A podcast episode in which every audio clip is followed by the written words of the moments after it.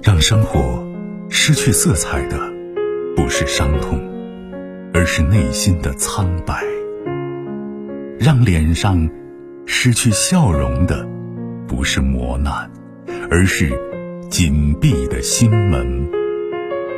没有谁的心灵永远一尘不染，没有谁的人生永远一帆风顺。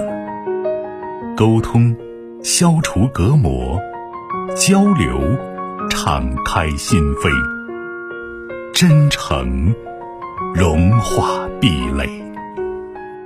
金融之声，和您一起寻找幸福的方向。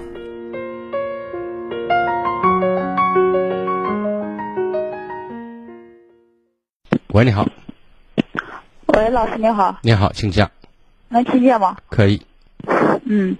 我之前打过电话的，嗯，就是家里家里的事情，我打过电话，啊，就是我老公那个信用卡欠欠账的事，嗯，最近头脑比较乱，然后我大概说了，唉，不是你给我打电话，今天给我打电话跟以前打电话，事情有没有什么样的发展或者不同？还是把以前的事再复述一遍，然后我再重复一遍？没有没有，不不不一样。那是什么？嗯，就是他这个，他这个欠账了嘛，然后他一直都是给我糊弄我，就是说他倒来倒去倒出那么多账。现在他告诉我说是，因为我逼着他说，他就说那个账是打麻将了，然后就欠了八万，然后现在就倒来倒去，大概都三十多万了。我不知道我俩这日子该怎么往下走。那你们这些年你们的感情怎么样？你知道吗？感情不好，对呀，感情为什么不好啊？是你不好还是他不好啊？谁的责任更大一点？你老公倒来倒去，然后把钱倒成这么多了，这是一个结果，这是一个从量到质的转变。那么，怎么促使这些事情发生的？在这个促使这个事情发生的过程当中，谁是始作俑俑者？谁是主因呢？你你想过吗？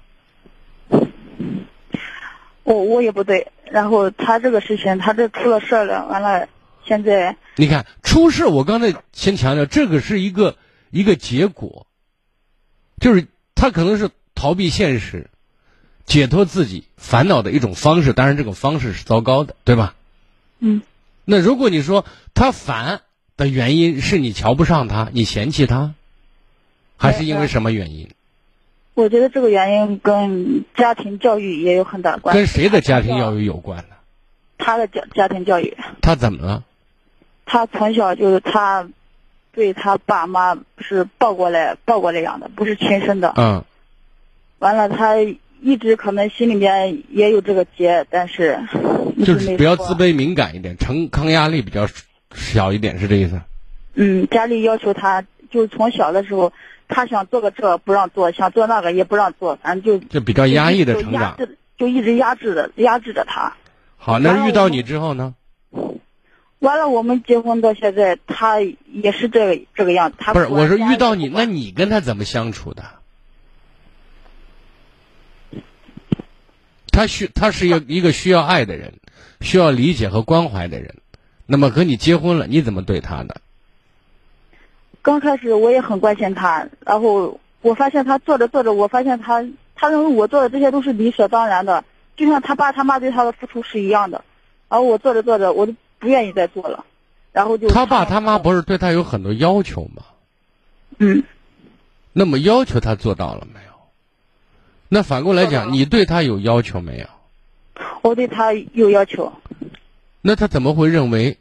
是天经地义的呢，理所当然的呢。如果你给他付出了，你还有要求了，就这都快十年了，就孩子的学费啊，衣服不是你你别说这个，我就想这是到今天为止这十年积累的事情。现在我想说的，刚开始，你对他好，你对他也有要求，他做到没有？他没有。为什么在你这儿就做不到了呢？我也不知道。嗯，你有什么不好啊？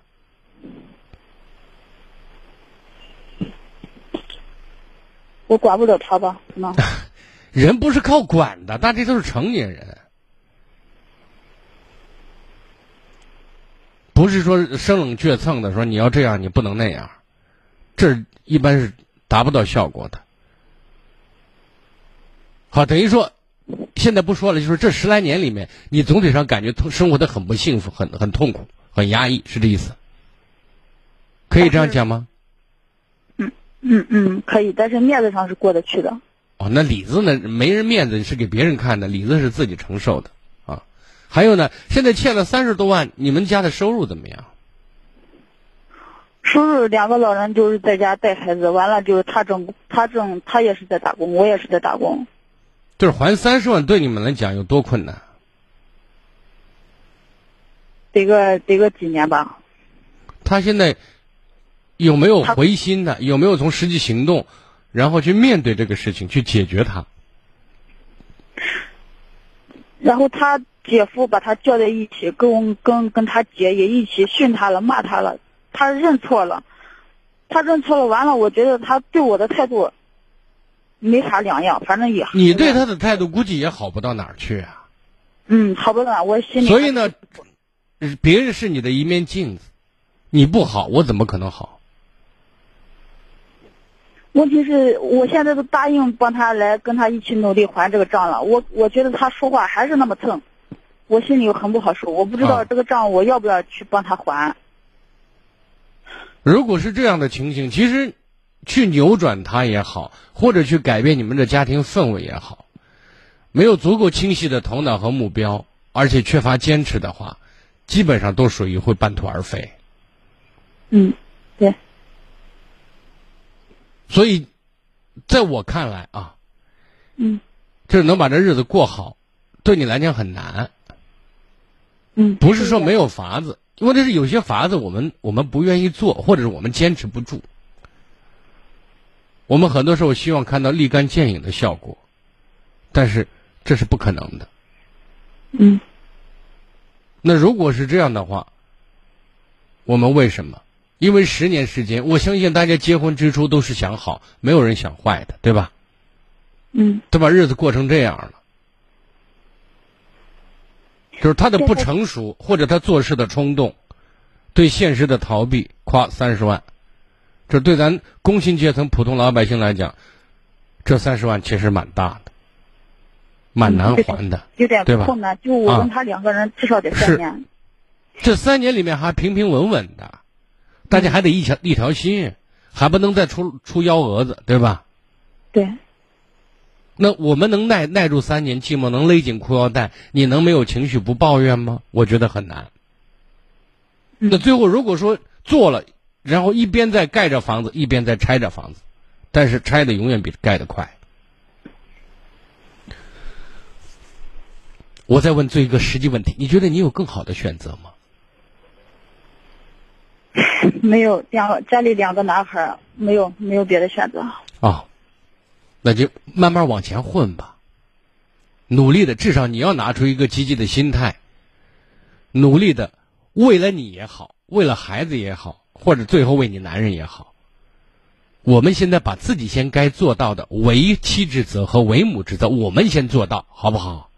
首先有一点是肯定的，你做到你该做的事情，只会朝好的方向走。充其量原地踏步，至少不会倒退，懂吗？而且对于孩子来讲，有百利而无一害，明白我的意思？